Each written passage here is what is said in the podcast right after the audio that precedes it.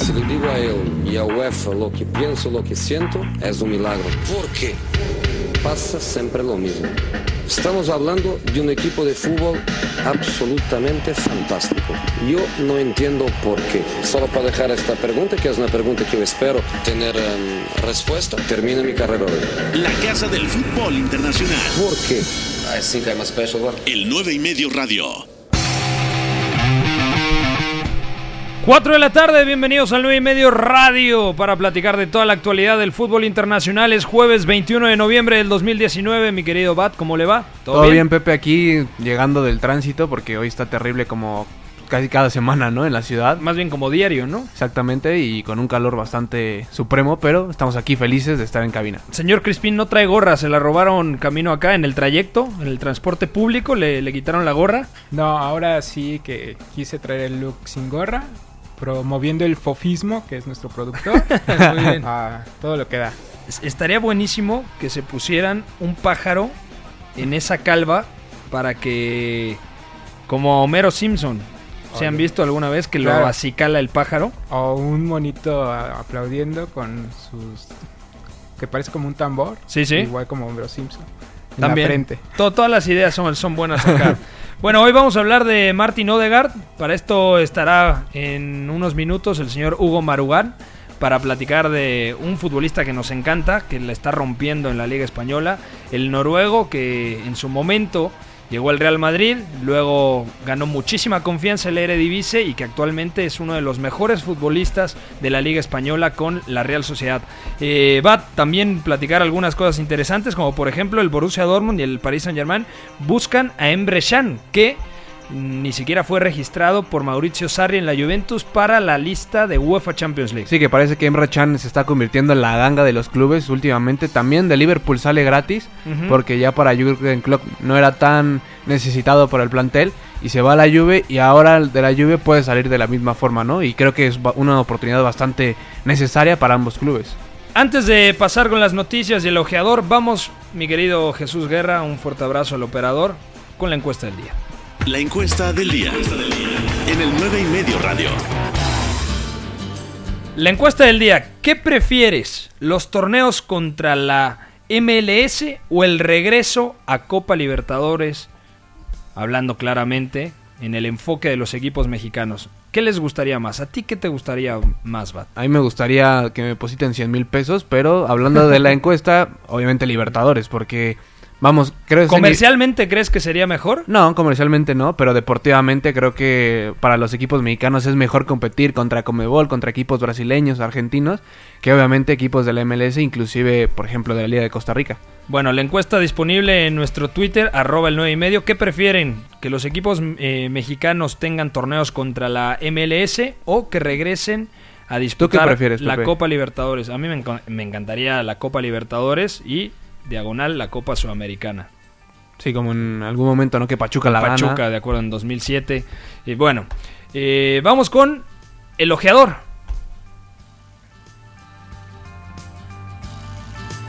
Porque en la línea telefónica ya está el señor Hugo Marugán. ¿Cómo te va, Hugo? Hola, buenas tardes. Muchísimas gracias por invitarme. Querido Hugo, ya, ya hacía falta. Queríamos hablar de Martin Odegaard y quién mejor que tú que lo sigues tan de cerca semana a semana, que también tienes un análisis muy bueno en el 9ymedio.com de la Real Sociedad. Para ti, ¿en qué... ¿En dónde está Martin Odegaard actualmente? Bueno, pues la realidad es que Martín Odegaard ya es uno de los mejores jugadores de la liga. Está jugando como interior derecho en el 4-3-3 de la Real Sociedad y yo creo que ya está para dar el salto al Real Madrid. ¿Ya lo pones para dar el salto al Real Madrid? ¿No sería demasiado precipitado pensar que el joven noruego con estos cuatro o cinco meses de buen fútbol ya tiene argumentos para regresar al Real Madrid? Yo, si fuera el Real Madrid, el próximo verano le, le recuperaría, porque teniendo también en cuenta el bajón de Luka Modric en los últimos meses, Martin Odegaard es un jugador diferente que, que sí, yo creo que ya está para la máxima exigencia y para ser importante para Zinedine Zidane. Eso es justamente por donde quiero orientar esta conversación. Desde tu punto de vista, a nivel técnico, a nivel táctico, Martin Odegaard es el jugador o el centrocampista más parecido a Luka Modric actualmente? Es posible, sí. Luka Modric es un jugador histórico. no sé si Odegaard llegará a ese nivel, pero teniendo en cuenta las características, eh, la, zona del campo donde juegan, yo sí veo en Odegaard un jugador parecido a Modric y que con Cross en el otro perfil del medio campo y, y Casemiro atrás formarían una línea que permitiría al Real Madrid luchar por todo. Yo actualmente veo a Odegaard y digo, es que es un jugador completamente distinto al que conocimos. Porque cuando irrumpe, muy jovencito, con 16 años, el noruego se, se, le notaba un gran regate, una facilidad tremenda para irse del rival en, en, el uno contra uno, tenía muy buena gambeta. Y hoy además de que no ha perdido esa agilidad, sobre todo se, se, le ve un centrocampista muy creativo, que a través del pase condiciona, que mete unos balones entre líneas, que sabe perfectamente detectar el espacio de, de sus atacantes, se entiende muy bien con Portu, con Oyarzábal, con William José, o sea, es un jugador mucho más completo. ¿En qué momento o a qué, eh, o qué consideras tú que es el factor determinante por el cual Martin Odegaard da ese paso adelante? Bueno, yo creo que también hay que darle mérito a Imanol Alguacil, que es el entrenador de la Real Sociedad. Le ha situado en una zona del campo donde el noruego está rindiendo, que es como interior derecho relacionado al juego entre líneas, relacionado a estar cerca de la frontal del área rival, donde en la Real Sociedad es Mikel Merino el que dirige los primeros pases, y hay Odegaard, que además cuenta por delante con un jugador muy vertical como Portu, que le da espacio para que él pueda crear, pues eso es lo que está provocando esta explosión. Mira, te voy a dar un dato, sí, y es que Odegaard promedia casi tres, key eh, tres pases clave por partido. Eso es muchísimo y, y te deja claro su productividad. Sí, no, y aparte de eso es tremendo. ¿Crees que el contexto también de la Real Sociedad es lo que más le beneficia a Odegaard? Es decir, si en un equipo quizá un poquito más reactivo, eh, más vertical, ¿brillaría igual? ¿O crees que es gracias a, eh, a través de ese 4-3-3, con lo que ya comentas de los atacantes, de Portu como extremo derecho que entra como flecha y, aparte Odegaard es realmente el, el, elemento diferencial en la zona de, de tres cuartos de cancha? ¿Cómo lo ves tú? Claro, ese es el tema. En otro equipo más menos propositivo, pues no, no estaría rindiendo tanto. Por ejemplo, está el caso de, de otro cedido por el Real Madrid, que es Takefusa Kubo, uh -huh. el japonés, que está en el Mallorca y, y, que yo creo que se está encontrando con esos problemas. Es un equipo que, que ataca poco, que defiende en su campo mucho tiempo y ahí brilla menos. Y, y por ejemplo, en ese contexto que, que bien dice Sugat, saludo a Pérez por, por cierto, eh, ¿crees que el contexto que tenga la Real Sociedad le pueda brindar al mismo tiempo Zinedine Zidane en, un, en dado caso de que Odegaard regrese y esté el entrenador francés? O sea, ¿tiene el mismo escenario en el Real Madrid y puede brillar igual? Yo creo que sí. Bueno, eh, obviamente en el Real Madrid hay muchos jugadores de, de la élite, no tendría tanto protagonismo. Además, en la Real Sociedad él juega en el lado derecho, que es el lado fuerte, pero por ejemplo en el Real Madrid en la izquierda está Hazard, entonces se vería reducido el, el impacto y la, la, participación de Odegaard en el partido, pero, pero yo le veo joven todavía, con mucho margen para aprender, para mejorar y para, para ser clave en el Real Madrid en, en un futuro. Porque además, por ejemplo, tú mencionabas el tema de Luka Modric. Si no es en ese rol de interior derecho, lo podrías ver, por ejemplo, como un falso extremo, es decir, un extremo que tienda a interiorizar constantemente? ¿O crees que el Odegaard actual requiere ese rol específico para poder brillar a futuro en el Real Madrid? Yo creo que podría jugar como extremo derecho, participando entre líneas, pero, pero su explosión está por dentro. Su explosión está jugando como interior, en mi opinión. Es ahí donde va, va a alcanzar su máximo potencial, donde va a participar más y donde va a ser más, más clave para, para su equipo. Ayer estuvo en el larguero. ¿Tuviste la oportunidad de escuchar parte de la entrevista, amigo? Sí, sí, lo escuché. ¿Y qué te pareció? Porque a mí me parece que es un tipo muy centrado, que tiene los pies en la tierra, que comentaba que incluso se va a quedar posiblemente dos años en la Real Sociedad, es decir, hasta verano de 2021, y que si le marca gol al Real Madrid en esta próxima jornada, que, que juegan en el Santiago Bernabéu, no lo festejará. ¿Cómo? Tampoco lo festejaría en caso de que con el Real Madrid le llegara a marcar en un futuro al equipo de Anoeta.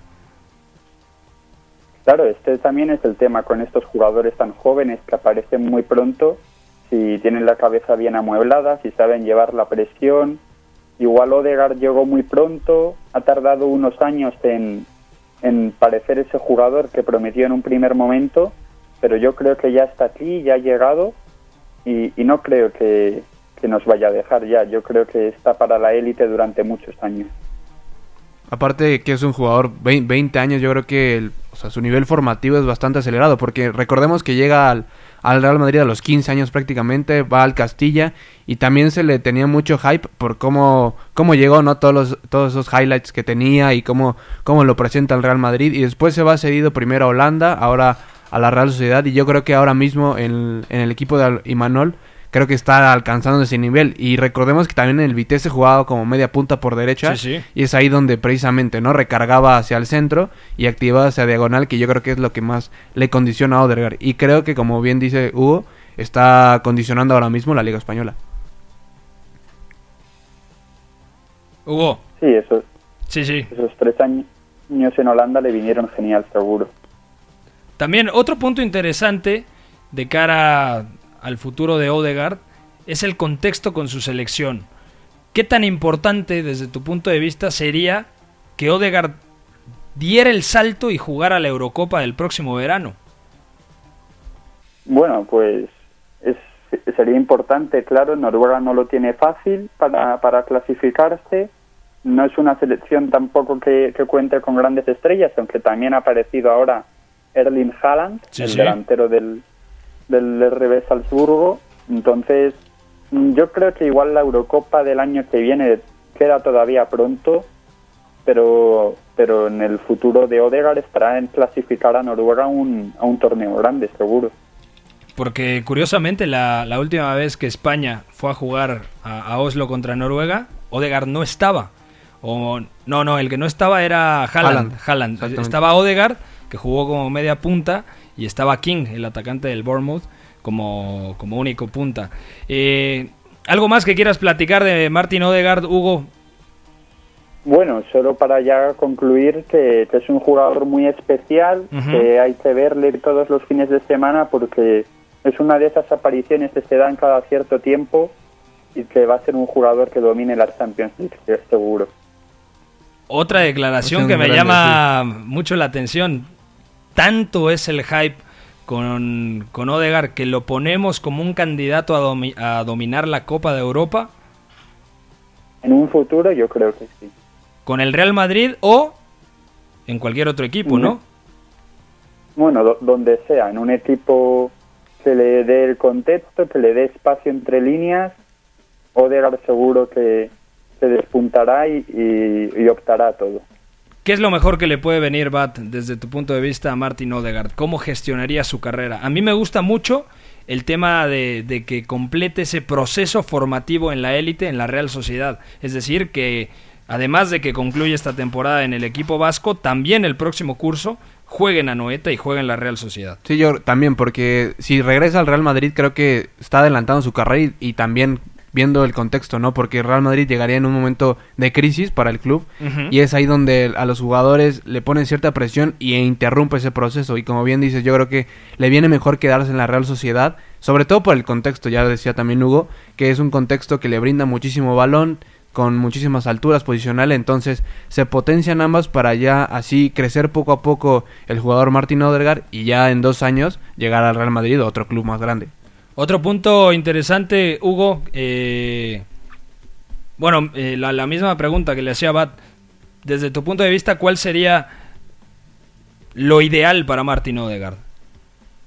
Bueno, él, él dice que se quiere quedar en la Real Sociedad y me parece un tema interesante si el equipo vasco se clasificará a una competición europea. Si se clasifica y Odegaard tiene esa oportunidad de demostrar su fútbol también en, en Europa, yo le dejaría un año más para que termine su proceso y, no, no adelantar los plazos. Además, hay que ver también cómo le lleva Zidane, hay algunos jugadores que, que van muy rápido y quizás eso le haga quedarse por el camino, hay que tener cuidado, pero pero yo creo que Odegaard en cuanto llegue al Real Madrid lo va a hacer bien. Ojalá que la Real Sociedad termine cuarto, porque esto significaría seguramente que, que Martin Odegaard jugará la Champions la próxima temporada. Aunque es muy difícil porque tiene una pelea muy cerrada, sobre todo con el Sevilla, que es el máximo candidato a quedarse con esa cuarta plaza y nos está gustando mucho el trabajo de, de Julen Lopetegui. Hugo Marugán, te mandamos un fuerte abrazo, amigo. Gracias por tomar la llamada. Muchas gracias a vosotros y un fuerte abrazo también. Ahí está el, crack, el señor Hugo Marugán. Eh, Bat, pues ojalá veamos a, a Martín Odegar la próxima temporada en, la Copa de Europa, ya sea en la Real Sociedad o que regrese al Real Madrid, pero creo que por lo que está demostrando en este primer semestre de temporada, tiene todo para ser uno de los mejores centrocampistas ofensivos del mundo. Aparte porque creo que nos estamos quedando sin animadores en el medio campo, o sea, tanto Modric estaba de obviamente de bajada por, por su nivel. También Tony Cross es verdad que está en un buen momento, pero creo que para el año siguiente ya indudablemente su rendimiento comenzará a bajar. No, pero Cross todavía no tiene ni, ni 30 años, ¿no? Pero yo creo que ya llegó a su punto más alto. No sé, yo, yo creo que por lo menos a, a Cross le quedan tres añitos a muy buen nivel. Con Modric, yo creo que Modric tendría que, que tomar las riendas de un proyecto como que va que está en un estado de forma bajo, como el Inter de Milán, que quiere resurgir, como el Manchester United. Ah. Imagínate Modric que le ofrezcan un año en el United o un año para fortalecer ya ese medio campo que por sí es muy bueno en el Inter de Milán. Aparte creo que lo que pasa mucho con Modric es que mucho tiempo de su carrera dependió de su físico, ¿no? Y o sea, de ese ida y vuelta que tanto así brilló en la Premier y, y obviamente en Croacia en el Mundial y creo que eso lo está mermando, ¿no? Entonces creo que el jugador croata tiene que tomarle cierto sentido otra vez a su estilo de juego, ya no recibiendo tan atrás y por lo menos ya recibiendo unos metros más adelante en la frontal, que es ahí creo donde Modric ya puede empezar a condicionar y creo que Odegaard es un poco más eso, ¿no? No, no es tanto un para mí no es tanto un interior como de recorrido como no no tiene el recorrido de, de, Luka Modric. pero tiene pero sí la creatividad ajá, exactamente tiene esa sensibilidad que puede ahora sí que desacomodar las defensas rivales ahí en la frontal y creo que es ahí donde le puede beneficiar a clubes de la élite. A mí me encantaría ver a, a, Odegaard en el Real Madrid. ¿Por qué? Porque creo que además estaría muy bien cobijado por el sistema. O el sistema entre comillas. El Real Madrid. Por la formación, ¿no? Porque si tienes a Casemiro detrás, si tienes a Cross detrás, automáticamente tienes todos los argumentos para ser mejor. Es cierto que con Subeldia, con Iyarramendi, con Merino. Miquel Merino, que está jugando muy bien, obviamente eh, creces, ¿no? pero creo que ahí la cuestión, también como decía Hugo, el, el, lado fuerte de la Real Sociedad, o sea, por donde pasa todo el juego de la Real Sociedad es por Martin Odegaard, con balón. Y creo que ahora mismo el Real Madrid está pasando por Tony Cross. Y si Odegaard llega a ocupar ese interior derecho, que ahorita el Real Madrid está jugando más Fede Valverde, creo que en esa zona del Real Madrid es donde hay más robo, hay más. Ahora sí que juego o más Presión. Exactamente, más presión y contacto físico. Y creo que ahí Odegaard, si lo mantienes en esa posición y del otro lado tienes a Cross, puede debilitar o tanto al jugador noruego o al jugador alemán. Entonces creo que en un inicio creo que es, es difícil para, para Odegaard que se asiente en el Real Madrid. Y una vez que el Real Madrid ya se estabilice un poco y sepa ordenar un poco más esa defensa y, y también compensar entre a nivel ofensivo y defensivo, creo que ya Odegaard puede tener poco a poco más cabida ahí. Es que Martin Odegaard yo creo que se sentiría mucho más libre. O sea, si a través de Cross se construye o tiene la base para armar en mitad de campo, yo creo que Odegaard sería el elemento para dar los últimos pases, ah, Más, siendo prácticamente un media punta, exactamente. Si Cross se acerca mucho a la base, al medio centro, porque además Casemiro no es un centrocampista creativo como tal, si el interior izquierdo es el que construye el, o el que crea juego, el que crea las ocasiones tendría que ser en este caso Martin Odegaard, ¿no? Sí, y, y, creo que ahí también pasa mucho ese rol protagónico de Casemiro, porque vamos, Casemiro tiene que tener su rango de acción bastante amplio porque Cross no corre tanto, o sea, por lo menos no hace su propia portería y es ahí donde el jugador brasileño creo que tiene que ahora sí tener ese protagonismo defensivo para que a los de arriba le- les convenga, porque Tony Cross creo que es un es un organizador pero bajo, ¿no? O sea, Tony Cross lanza mucho hacia adelante y salta un poco las líneas, o sea, sobre todo a Carvajal a ese lado derecho. Y creo que es ahí donde el Real Madrid se siente más cómodo, ¿no? Organizando a través de Cross un poco bajo y ya sea Eden Hazard a través del regate, Karim Benzema descendiendo un poco, eh, provocan los espacios. Y igual ahí Odegaard podría ser entrar en la ocasión eh, creando arriba, pero eso dependerá mucho del estado físico del mediocentro, en este caso de Casemiro. ¿Cuál sería el futbolista que, que más saldría beneficiado de la llegada de Odegaard? Creo que Eden Hazard, Mm, es que no lo tengo claro, por eso lo pregunto. O sea, Yo yo, creo que- creo que Hazard quizá, Benzema también, sobre todo por esa facilidad Sí. para juntarse por dentro, pero quizá, por ejemplo, un lateral profundo en la derecha como Dani Carvajal. O sea, sí, quizá, que es ahí un poco lo, lo que Porto hace, ¿no? O sea, ser Ujú. un extremo bastante profundo y que ocupe esos espacios. Pero yo te, yo te tiro lo de Hazard porque creo que poco a poco Hazard está tomando ya el, el estado de forma que le hemos visto en Chelsea y en Inglaterra. Y creo que en- de entrar a Odegaard creo que activaría muy bien esa diagonal de, de Eden Hazard, que es donde Odegaard creo que en su pase tiene el mejor argumento. Entonces creo que puede potenciar muy bien el jugador belga a través de eso. Dice el coordinador de información, el señor Juan Babuchas, que otro que podría salir beneficiado es Dani Ceballos, que está cedido en el También. Arsenal, ¿no? También, también. Y, y creo que Quizá Vamos. competirían por un Sí, puesto, ¿no? Es, es lo que te iba a decir, que creo que son jugadores diferentes, pero son para lo mismo, ¿no? O sea, son para, son para atacar eh, zonas iguales, pero de, de diferente forma. Entonces creo que ahí sería un muy, muy buena tirada. Dice que Hakimi. Pero. Hakimi yo creo que se lo va a quedar el Dortmund Sí, al final. Es jugador para Bundesliga, yo creo que. Y Hakimi. sobre todo porque, bueno, está Carvajal, está Oyarzábal. Eh, No, este, está... eh, Lateral derecho del Real Madrid. Bueno, está Mendy también, está Marcelo, eh, Odriozola, Álvaro Odriozola, Odriozola. Entonces, con esos cuatro, Odriozola, Carvajal en la derecha, Marcelo y Ferland Mendy en, en la izquierda, Y todo, en todo caso, ahí un poco descabellado Hakimi como extremo por derecha. si se va Lucas Vázquez nada más. Si se va Lucas Vázquez, Pero no creo, que es la única forma donde entraría Hakimi. Bueno, eh, ¿cuánto nos queda? Dos, dos, cuatro minutos, cuatro minutos. Vamos a empezar a repasar las noticias del día de hoy. Eh, Borussia Dortmund y Paris Saint Germain quieren a Emre Can. Emre Can actualmente no tiene tantas oportunidades con Mauricio Sarri en la Juventus. De hecho, no lo han incluido en la lista de Champions y por lo tanto el multifacético centrocampista alemán buscaría una salida. ¿Dónde te gustaría ver a. Emre Can? ¿En el Borussia Dortmund o en el Paris Saint Germain? Y la otra pregunta, ¿dónde podría ser titular? Ah, Creo que podría ser más titular en el Borussia Dortmund, ¿no? Porque en ese 4-2-3-1 de Lucian Farr, que no sé hasta cuándo dure el entrenador, la verdad, pero puede ser al lado de Bitzel, que yo creo que es la fórmula más idónea para, para Emre Can, porque Bitzel es el que construye a través del balón y Emre Can es el, el me- mediocampista más llegador, ¿no? También es verdad que hay una Incluso- zona de mediapuntas. Emre Can jugando de central, como están los centrales de, Sí, del ya- Borussia.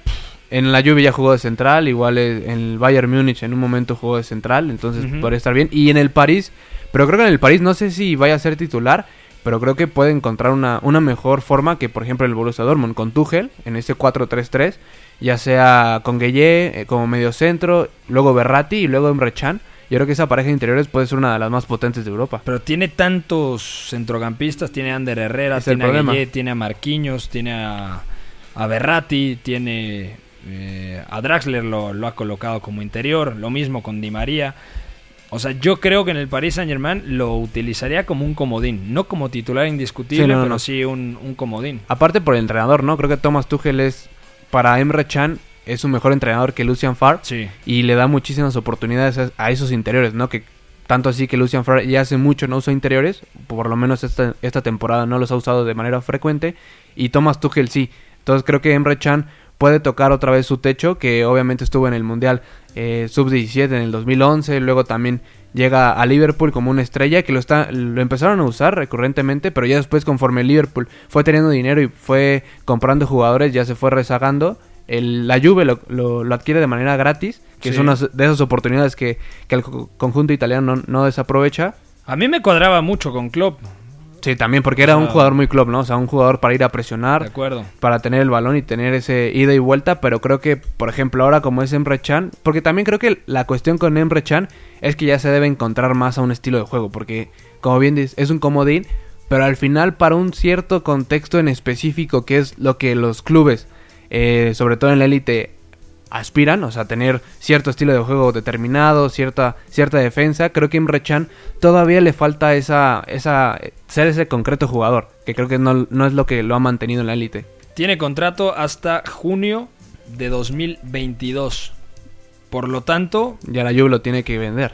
costaría... Pues no, no necesariamente ya lo tiene que vender. Se puede tardar todavía un verano, pero si Sarri no lo quiere, yo creo que le pueden sacar por lo menos a Emre 30? Can 30 a 35 millones, ¿no? Bueno, vamos a ir a una pausa. Estamos platicando sobre toda la actualidad del fútbol internacional aquí en el 9 y medio radio. Un abrazo. No es que no te entiendas, que hablas muy raro. Si tú ya sabes más que yo, perfecto, tira, vamos a ver. Habla de lo que quieras, yo contesto de lo que me apetece. El análisis es bastante Superficial, bastante gratuito. ¿El apellido? ¿Cómo es el apellido? El 9 y medio radio. Correcto. Siguiente pregunta. Cuatro y media de la tarde, regresamos al 9 y medio radio. Estábamos platicando sobre la noticia de Emre Can, el centrocampista de la Juventus, que es pretendido por el Borussia Dortmund y por el Paris Saint Germain. Hablando, ¿te acuerdas que jugó Emre Can en el Bayer Leverkusen? Sí. Bueno, pues el Leverkusen va por Todibo en invierno, que Todibo prácticamente no ha tenido minutos con el Barcelona.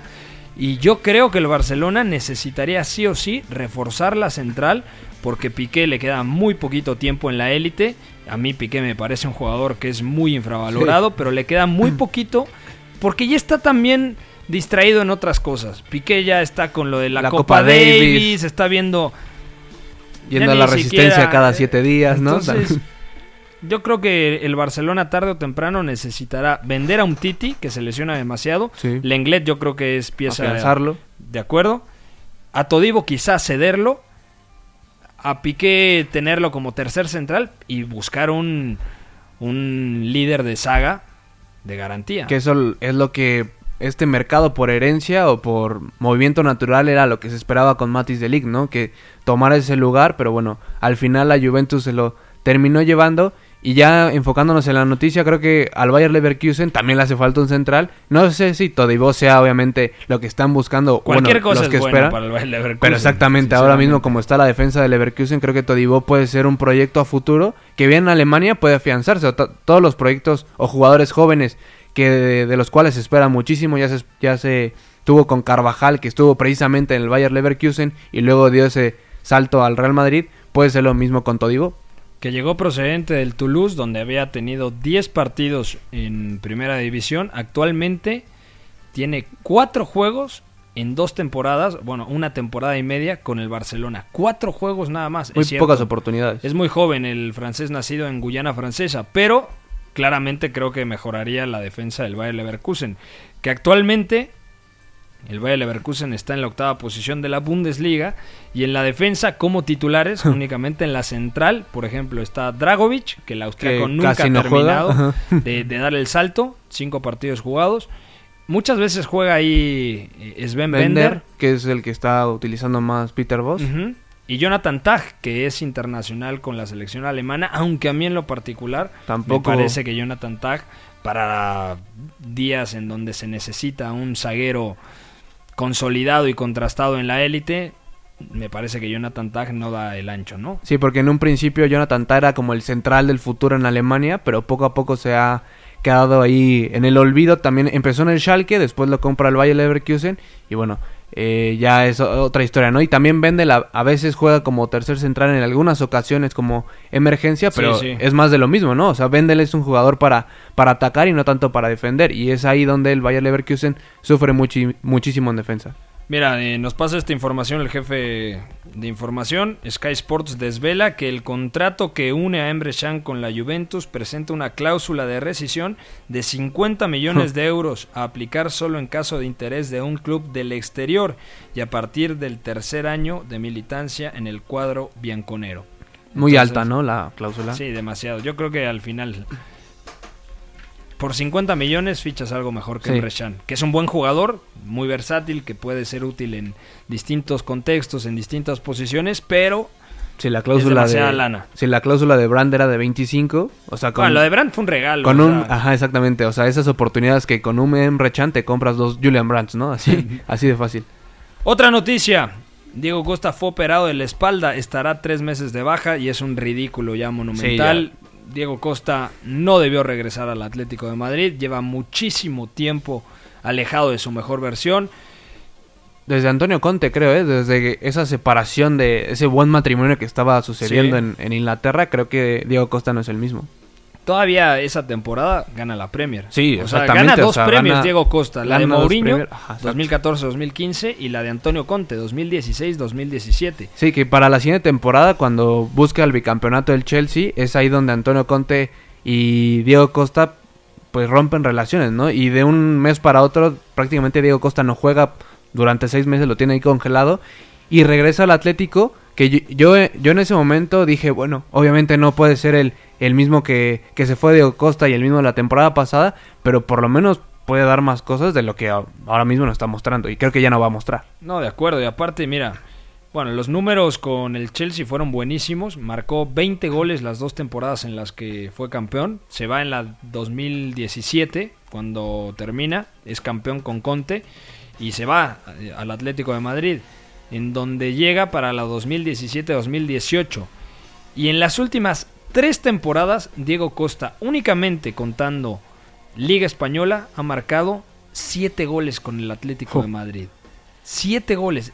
Cuando en la última temporada que había tenido en el Atlético de Madrid, solamente en Liga, marcó 27. Es decir, la que salen campeones, que Diego Costa era el centro delantero titular y lo acompañaba en el ataque del equipo colchonero David Villa. También que lo han condicionado mucho las lesiones, ¿no? Sí. Hay que decirlo. Pero creo que también algo pasa por la cabeza del jugador que no terminó de, de completar ese proceso en la élite. Porque Diego Costa, si recordamos a, a ese delantero, empezó ya a despuntar ya un poco más grande, ¿no? O sea, como a los 25 más o menos. O sea, creo que a los 22 Diego Costa no, no lo teníamos tanto en planes como de una figura que te podría condicionar una Premier o inclusive De finales de Champions.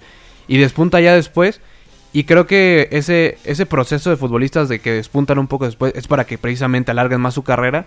Y creo que a Diego Costa se nos quedó bastante corto en ese aspecto. Y se queda corto por el tema físico. Sí, O totalmente. sea, no por el futbolístico. Yo me acuerdo mucho del Diego Costa, por ejemplo, en la temporada 2012-2013. Que gana la Europa League, ¿no?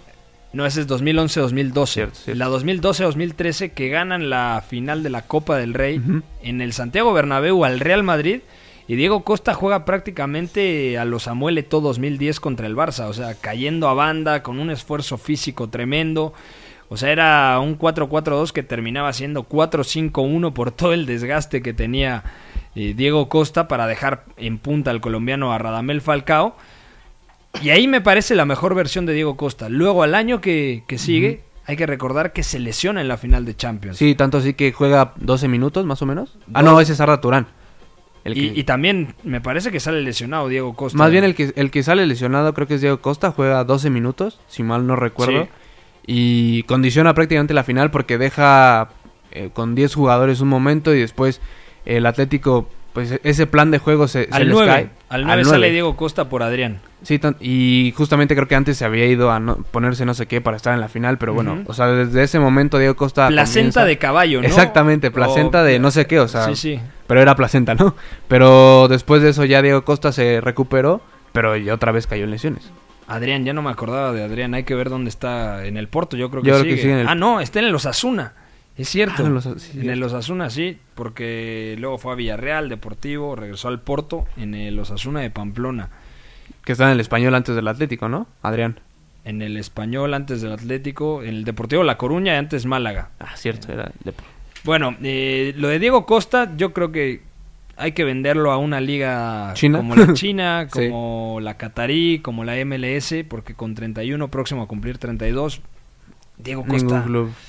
Ya, ya no le va a dar en la élite. Sí, si acaso clubes más bajos de España, pero obviamente para el Atlético no, no va a ser suficiente que le den 8 millones a que un club de China llegue y, ah, bueno, te doy 25 por medio Diego Costa, ¿no? Y, y ya.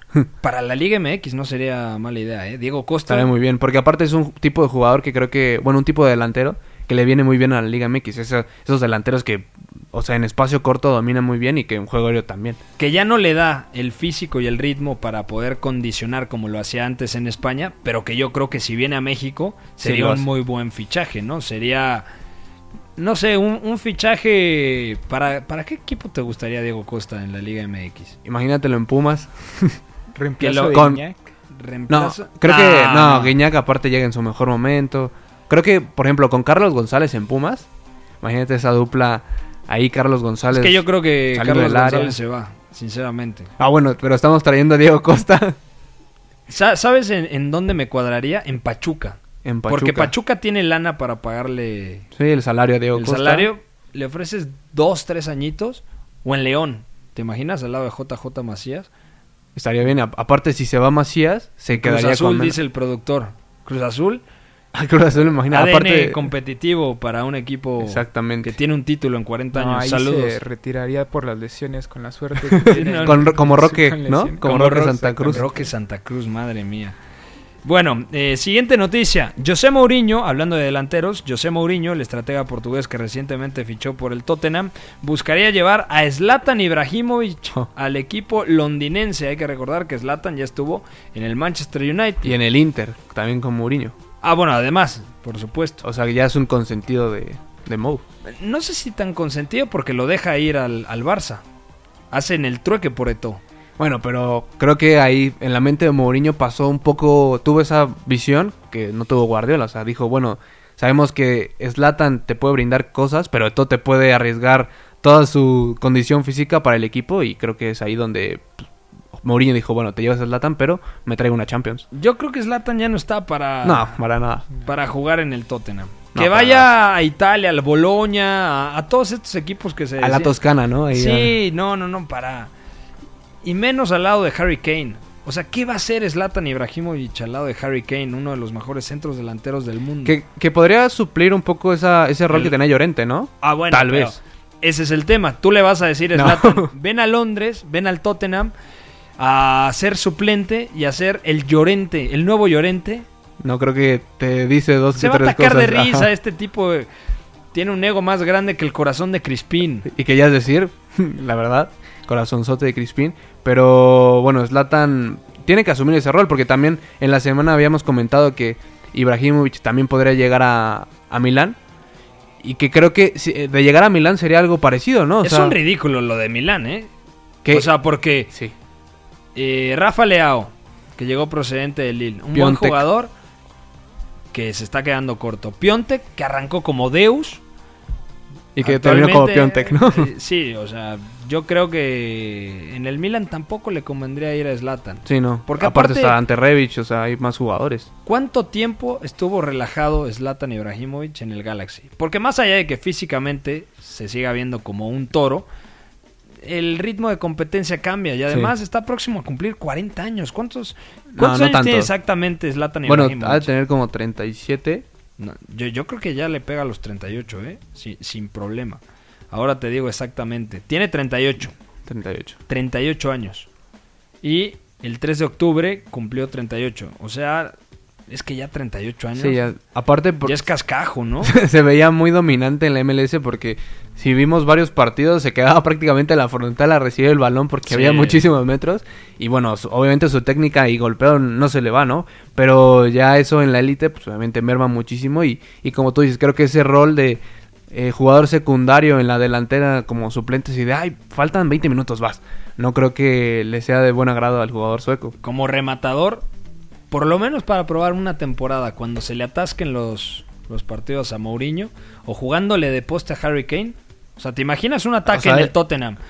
Con Zlatan Ibrahimovic en punta.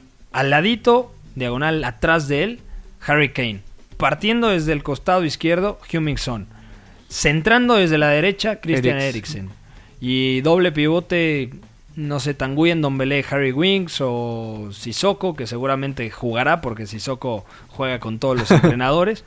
Muy, muy, muy Mourinho, ¿no? Aparte, muy O Premier sea- ese. Apa- aparte ese binomio se ve muy bien, ¿no? O sea, Kane, aparte Kane ya es un delantero total, o sea, te puede brindar muchísimas cosas con cualquier delantero. Y Ibrahimovic poniendo balones. No estaría mal. Pero obviamente ese, ese tipo de contextos van a ser muy específicos. O sea, de todo el calendario que tiene el Tottenham a nivel de Champions y a nivel de Premier, yo creo que en ese contexto pueden ser tres o cuatro partidos. ¿Te gustaría verlo, Crispincito, en, en Londres con José Mourinho, Slatan o Cascajo? O en el Bueno, nueve y medio mejor. Como fan del Arsenal no me gustaría verlo. O sea, te da miedo todavía Zlatan Ibrahimovic. Sí, siempre, o sea, con la defensa que tiene el Arsenal hasta Hasta tú le haces gol, Crispín, yo le o sea, gol, no o sea. inventes. con Zlatan y Kane sería Sería... es- no sé, yo tengo las dudas. O sea, es que sí le puede hacer gol a un Arsenal, a un, Ajá, a un United sin Harry Maguire también le podría hacer sin gol. mucho esfuerzo. Siguiente noticia. Según Gianluca Di Marcio, Di Marcio, ¿eh? Di Marcio, el periodista italiano, el Inter de Milán buscaría dos fichajes para el próximo invierno. Ojo, ¿eh? Hay dinero en Hay, dinero, sí, sí. Olivier Giroud, Oh. que es titularísimo con, Con- la selección y con francesa, Conte también es muy de Conte, Giroud. pero que no juega en el Chelsea. No de hecho, es la tercera opción actualmente para Frank Lampard. El primero es Abraham. Tammy Abraham y la. Batshuayi, ¿no? Michi Batshuayi. Y Rodrigo de Paul, que hay que sacarlo sí o sí o de, del Udinese para que tenga más reflectores. Ambos fichajes creo que Tiene serían muy interesantes. Aunque el de De Paul, como suplente, yo creo que de Stefano Sensi. Y Giroud yo creo que también, ¿no? De suplente, o sea, como ahorita está jugando Lukaku suplente y de, Lautaro. de- de Lukaku, ¿no? Ajá, o sea, creo que yo creo que esa opción de Giroud viene mucho ah, en las redes y sobre todo ese hype por, por la le- lesión de Alexis, ¿no? Porque ese Alexis era ese tercer delantero y creo que ahora Giroud puede ser ese tercer delantero en o hipotéticamente y que le viene bien, ¿no? O sea, es un plan, es un jugador que le viene muy bien al plan de Conte y que, por ejemplo, Rodrigo de Paul también sería suplente, es como Sí. un interior mucho de recorrido, pero que también le gusta pisar este la frontal del área y creo que es un jugador muy serie A, o sea, a Rodrigo de Paul no lo veo en otra liga que no sea el calcio y que por ejemplo en el Inter con Antonio Conte lo, lo puede ser de muy buena forma. El otro atacante, el cuarto atacante, digamos así, actualmente en el Inter, tiene 17 años. Se apellida Espósito. Espósito, ujú. Y ya demostró cosas muy interesantes. Otro es eh, Politano, que ha jugado nueve partidos. Que creo que se no ha terminará yendo, eh, Politano. Yo también creo eso. Y Alexis Sánchez, creo que por el tema de las lesiones, pasará sin pena ni gloria por el Giuseppe Meazza. Aparte terminará creo que el Inter de tomar esa forma, ¿no? De, de un proyecto ya serio porque con Don Antonio Conte, vamos, se, se creó muchísimas expectativas y con justa razón y que creo que con cierto tipo de fichajes, este de Giroud, este de Rodrigo de Paul, creo que ya se puede asentar un proyecto bastante serio, no solamente ya para de que el Inter regrese a Champions, porque creo que esta temporada lo va a hacer, sino ya para la siguiente realmente competir para el campeonato con la Juventus, inclusive con otro club. Que a mí me faltaría todavía Un central. No, porque de central, bueno, Godín, De Brig, Skriniar, que Skriniar yo creo que atraviesa su peor momento Sí, desde que llegó totalmente. al Inter. Eh, a Samoa como Es carrilero. la ahí zona, ¿no? creo más que- endeble. Y del otro lado Candreva. O sea, yo creo que son mejorables los carrileros. Está Lázaro, está De Ambrosio. Yo creo que le falta calidad y sobre todo para, para el tipo de carrilero que le gusta Antonio Conte. Hay que recordar, por ejemplo, en el Chelsea utilizaba a Marcos Alonso y al nigeriano Víctor Víctor Moses, Moses, que, ¿no? que creo que no son tan lejanos al nivel de, por ejemplo, Marcos Alonso cuando sale de la Fiorentina es, es muy buen carrilero, pero creo que no está tan lejano, por ejemplo, a Candreva. Pero es que Candreva ya es veterano. Candreva ya tiene, ahora te digo, 32 años. Quizá por ahí es donde él le puede buscar. Y del otro lado, Víctor Moses tampoco creo que sea tan lejano a Samoa. De, de hecho, creo que son hermanos o se parecen muchísimo, ¿no? Pero es verdad que en, en el verano, en, inclusive Ah, está invierno, también, ¿eh? Viragui a la larga. que a la lar- exactamente es muy Sí. joven, pero creo que, o sea, posiblemente en verano Conte vaya a sacar el- la billetera, bueno, el Inter, y se le vaya, vaya a dar a Conte y que Conte diga, bueno, yo quiero este carrilero. Dudo que lleguen los dos. Pero, Pero por lo menos lo veo más lógico lo de Olivier Giroud, sobre todo por el tema de si no cuenta Frank Lampard en el Chelsea con él y quiere llegar bien a la Eurocopa el próximo verano, Olivier Giroud tiene que salir sí o sí del Chelsea, y- porque también Didier Deschamps en la selección francesa está utilizando a Ben Yedder o le está dando un poquito de más Sí, claro. protagonismo del esperado, ¿no? Y que Rodrigo de Paul creo que está teniendo su mejor momento, o sea, en su carrera, y que creo que le, bien, le vendría bien salir del club, ya sea al Inter o a otro club un poco más grande, por ejemplo en la Fiorentina, creo que Sí. si se va, se habla mucho de que Castrovilli se, se termine yendo al final de la temporada, y creo que por ahí Rodrigo de Paul puede meterse a la ecuación. Y además, Rodrigo de Paul hizo una muy buena Copa América. Sí, El fue de lo más rescatable, ¿no? Primer partido fue suplente, entró de cambio y luego ya no salió del 11, si no mal recuerdo. Jugó bastante bien Sí. bajo las órdenes de eh, Scaloni. Bueno, ya por último, el tema final, nos quedan cinco minutitos. La pregunta de la encuesta del día disponible en Twitter, arroba el 9 y medio. Liga MX contra el MLS All Star. ¿Debería la Liga MX buscar regresar a la Copa Libertadores, Bat? Sí, claro, o sea, debería buscarlo sí o sí, no solamente a nivel de competencia, o sea, deportiva, sino también creo que elevar ese tipo de, competencia, porque muchas veces a los futbolistas mexicanos dicen, no, es que este futbolista es muy bueno técnicamente, eh, la, la puede romper en. Europa, pero ya al momento de llevarlos a competir a, a Perú, inclusive este Chile, Brasil, les cuesta muchísimo. Se le vio eh, Tigres contra River, que por ejemplo en, en la final de ida Tigres es para mí superior, Muy superior. pero sí. le faltó definir el partido. Y en Argentina, River hizo prácticamente su partido. O sea, destruyó el sistema de, del Tuca Ferretti y se lo terminó llevando, ¿no? Entonces creo que ese tipo de cosas le hace falta eh, no solamente a los equipos mexicanos, sino también al futbolista mexicano para desarrollar un, un- mejor cualidades y ya brincar a, a inclusive a Europa. Es muy importante jugar la Copa Libertadores y la Copa Sudamericana porque el roce internacional, el competir mes con mes, te va a hacer mejor, te va a hacer crecer. eh, jugar contra la U de Chile, contra Colo Colo, contra Sao Paulo, contra Santos, contra Boca, contra San Lorenzo, contra Nacional, contra Peñarol, contra Alianza Lima, contra América de Cali, contra Nacional, Atlético Nacional. Atlético Nacional, contra todos esos que son buenos equipos y son ligas más o menos del mismo nivel que la Liga MX, quizá un poquito inferior, porque la Liga MX, hay que decirlo, tiene muy buen nivel, pero ese roce que te da competir con, con equipos eh, sudamericanos en Libertadores y en la propia Copa Sudamericana, no te lo va a dar estos torneitos de, Exactamente. de estrellas contra la MLS que sí te va a dar un respaldo comercial, un respaldo económico importante. Y que, por ejemplo, esos equipos un poco más bajos que los del promedio de la Liga MX, como tienen ese roce, pueden fácilmente, o bueno, no fácilmente, pero pueden llegar a ganarle a, a los equipos mexicanos. El último fue Independiente del Valle, que le gana a Pumas. Independiente del Valle, un, un club bastante... Recientemente campeón de Sudamericana. Exactamente, o sea, fue, fue inferior en cuanto a plantel a muchísimos, llega a la final, pero bueno, antes había despachado a, a propio Pumas, también despachó a Boca, y en la final obviamente Atlético Nacional no le pasa por encima, pero sí fue superior, pero eso te brinda ese tipo de, de enfrentamientos, ¿no? Que clubes como Independiente del Valle o, o más bajos lleguen a fases finales y que a partir de ahí ganen ahora mismo, por ejemplo, la Copa Sudamericana. Yo recuerdo mucho lo de Cruz Azul, por ejemplo, cuando jugó la final contra, contra Boca, lo de Chivas contra el Inter de Porto Alegre. O sea, al final, el competir contra equipos sudamericanos, aunque actualmente Sudamérica también esté bastante distante Sí, de, de de Europa. Europa, te hace ser mejor. Y últimamente creo que los equipos mexicanos se estaban acoplando mejor a la Copa Libertadores. De O sea, acuerdo. eh, Cholos de Mohamed estuvo a nada de sacar al Atlético Mineiro campeón. Sí, sí. Eh, ese penal que lo Cuartos cobra... de final, Exactamente. eh, Dubié Rías Costura, la culebra. Riascos falla el penal que Fernando Arce quiere tirarlo y Riascos le dice, no, es mío el balón, quiero hacerme el grande y bueno, lo falla. Después Pumas, después llega Tigres, o sea, creo que poco a poco clubes mexicanos se estaban acostumbrando al ritmo de competencia y de la nada cortan.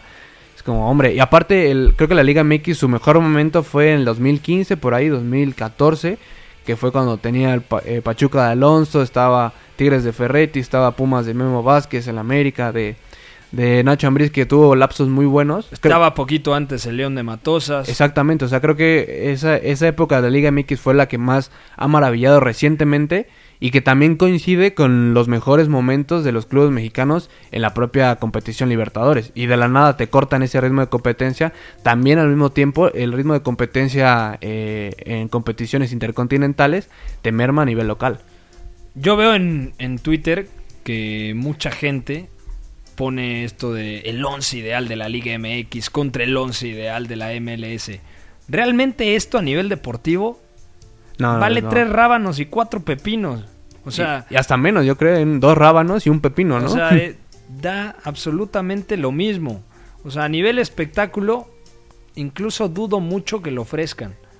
O sea, porque realmente te vas a arriesgar a jugar al Sí, no. 100% en un juego de, entre comillas, estrellas contra la MLS? Yo creo que no. Sí, no, o sea, no, no imagino, por ejemplo, a Calderón, que recién acabo de fichar por Chivas. Que no, va- no, que todavía no es oficial. Bueno, que todavía no es oficial. Porque ya salió eh, otro medio a decir que el América ahora se, se adelanta, ¿no? Bueno, que Calderón tiene ofertas de América y Chivas, y Ujú. que obvio- indudablemente va a salir de Necaxa, creo. Vaya a arriesgarse a lesionarse seis meses y que puede frenar un próximo fichaje. O sea, también estoy contigo, no creo. O sea, al final o le dices a Charlie Rodríguez, a Rodolfo Pizarro, que tienen continuidad con el Tata Martino en la selección, no se van a arriesgar en un partido de estrellas contra la MLS. Quizá los de la MLS, algunos, podrían, ¿no? Porque habrá que ver el momento, habrá ta- también que ver qué, qué jugadores seleccionen. Por ejemplo, Carlos Vela, que no le dice que no a la selección, dice, bueno, eh, podría ser, ¿no? Que se, se la rife un poco más que los jugadores mexicanos. Pero al final no es un parámetro para medir, no, es que la MLS como ganó el partido es mejor que la Liga MX. No, tampoco. O sea, hay que mantener los pies en la tierra y decir que meramente es un, es un partido pues de nivel de entretenimiento mediano que puede, eso sí, garantizar muchísimos ingresos para las ligas y que a futuro, ojalá esos ingresos lo pueden usar de diferente forma. Lo que realmente da resultados y donde los jugadores sí se la parten al 100% es cuando van y juegan en Sudamérica. ¿Por qué? Porque si, si tú juegas contra Peñarol siendo Pumas, si tú juegas contra Boca siendo Pachuca, si tú juegas contra Atlético Paranaense siendo Tigres, sabes que te están viendo Sí, en claro. Europa, sabes que la vitrina es mucho mayor. Entonces, la Copa Libertadores también es una ventana importantísima para que el futbolista mexicano dé el salto y atraviese el charco y vaya a jugar al viejo continente. Ya nos vamos, Bat. Ale Pepe, nos vemos la siguiente semana, un abrazo y que te recuperes. Crispín, un beso, un abrazo. Un abrazo para todos y sigan las redes del 9 y media. Eh, gracias a nombre del jefe de información Juan Babuchas, fue en la producción, Guerrita en los controles, soy Pepe del Bosque, nos escuchamos el próximo lunes aquí en el 9 y medio radio. Bye bye. Mira, también puede salir aquí una lista de agravios comparativos, pero no acabaríamos nunca. Yo vengo aquí porque es mi obligación delante de ustedes. ya ustedes me preguntan y yo, yo respondo. Fuera del campo ya ha ganado, lo ha ganado durante todo el año, ha ganado durante toda esta temporada y en el futuro lo que va a ser. Le regalo su Champions particular. Hay veces que me merezco que me manden a freír espárragos. Yo cuando la cago, la cago. La Casa del Fútbol Internacional. En esta sala, él es el puto jefe, es el que más sabe del mundo, el puto amo. El 9 y medio Radio.